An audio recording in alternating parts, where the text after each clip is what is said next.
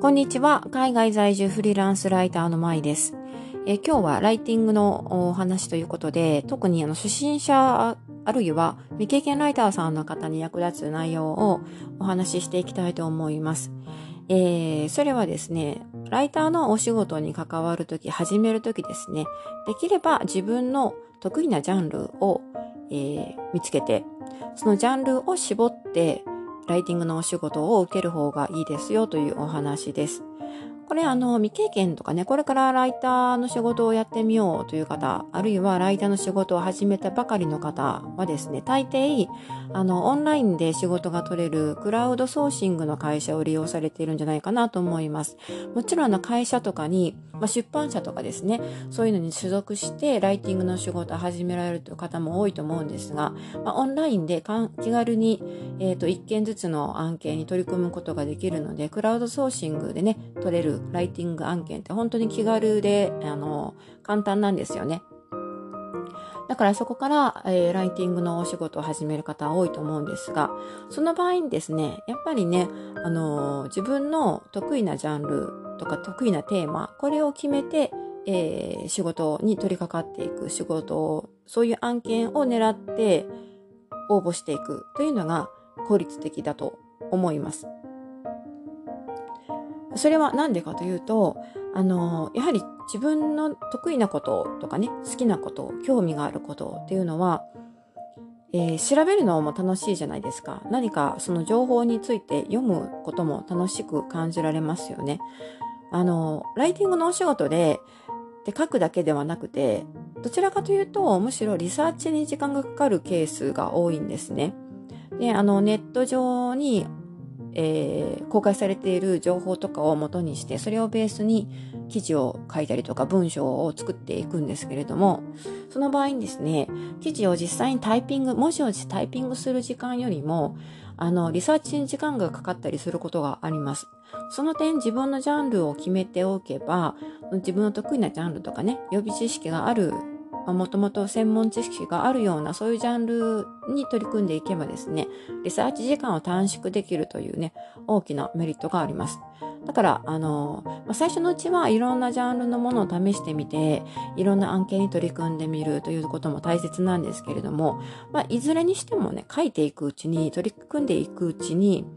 あの、ジャンルがね、決まってくると思います。自分が、あ、このテーマは書きやすいなとか、そういうふうなテーマが出てくると思うので、それが見つかったら、そこを次からどんどん狙って絞り込んで、えー、応募していくということが一番手っ取り早いかなというふうに思います。というのも、ライティングの案件っていうのは、あれは時給計算ではないんですよね。時給でお給料が払われるわけではないので、あの、一つの案件をやって、取り組んで、それは文章を完成させ、完成させて、そしてそれを相手に提出して OK が出て初めて報酬が支払われることになります。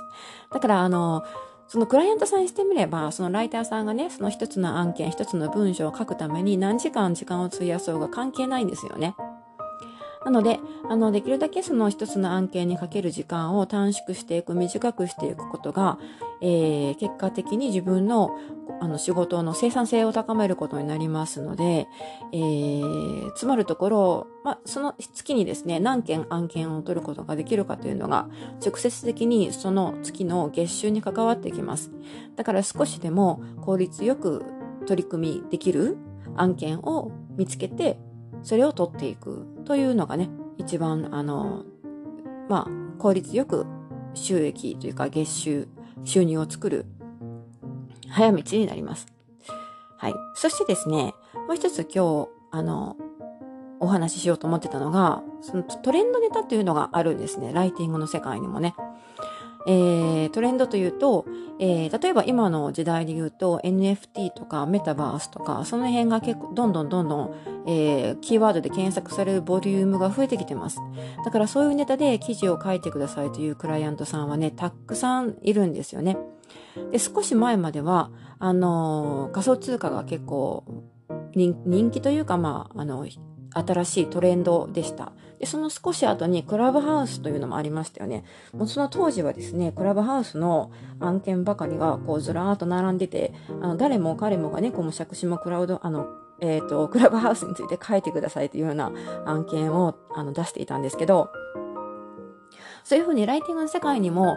えっ、ー、と、トレンドというのがありまして、特にそういう新しい言葉ですね。これについて、えー、書いてくださいという風な風潮が始まると、結構それが何ヶ月とか何年間とか続いていきます。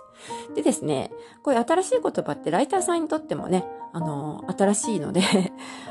も、もう、そもそもそあんまり知識を持ってないということが、方が大部分だと思うんですよ。同じライバルのライターの中にも、その経験豊かな方もいれば、えっ、ー、と、まあ、あの、何ですかね、えっ、ー、と、未経験というかね、初級者の方とかもいますよね。それはあの、上から下までいろんなライターさんがいるんですけれども、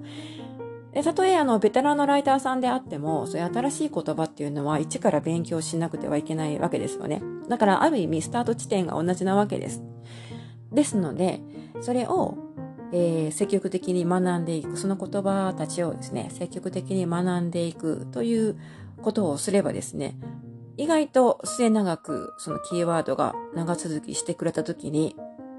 強い武器になります。でもちろん全く興味がないものだとね、あんまりあのおすすめしませんけれども、ちょっとでも興味があるんであれば、あの、少し、なんだろうこれはということで、一から勉強しないといけないので、ちょっとしんどいなというのはあると思うんですが、でもやはり、それだけ新しい言葉になると、あの、文字単価も比較的高くなったりするんですよね。その、そのことについて書けるライターさんがいないので、えー、文字単価が高くなったりします。だから、だからこそ早めに、あの、アンテナを張っておいて、そういう新しいキーワードについてね、しっかり、がっつりと一度勉強してみる。そして、その、えー、記事をどんどんどんどん書いていくということをすると、これはかなり効率よく稼ぐことができます。できると思います。はい。で、まあそういう言葉ってトレンドなので、流行りしたりがもちろんあるんですが、例えば仮想通貨なんかだと、あの、もう仮想通貨はですね、キーワードとしてなくなってしまうことはないと思うんですよね。それで、あの、まあもちろん仮想通貨の案件が増えることもあれば減ることもあるんですけど、でも多分、あの、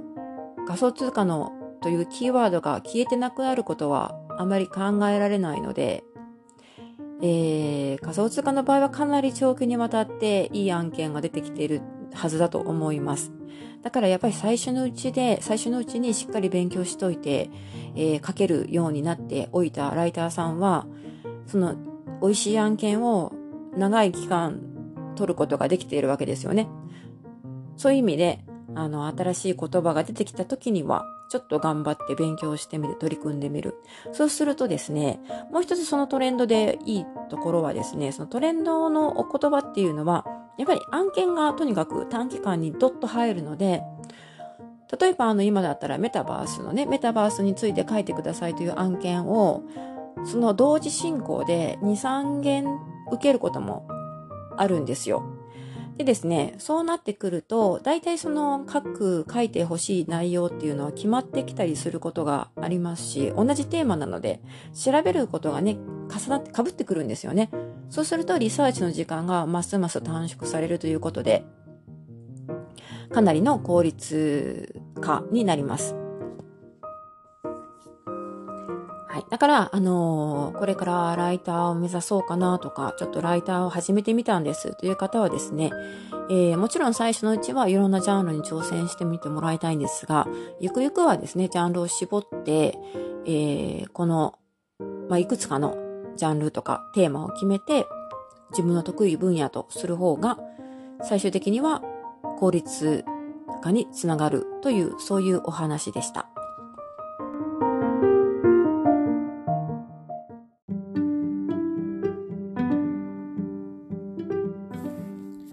ということで、今回は得意ジャンル、ライターとしての得意ジャンルを持とうということと、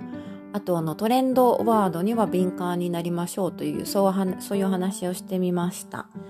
えー、まあ、ライターさんのね、ライティングの仕事を、効率化ということで、えー、ジャンルは非常に大切だと思います。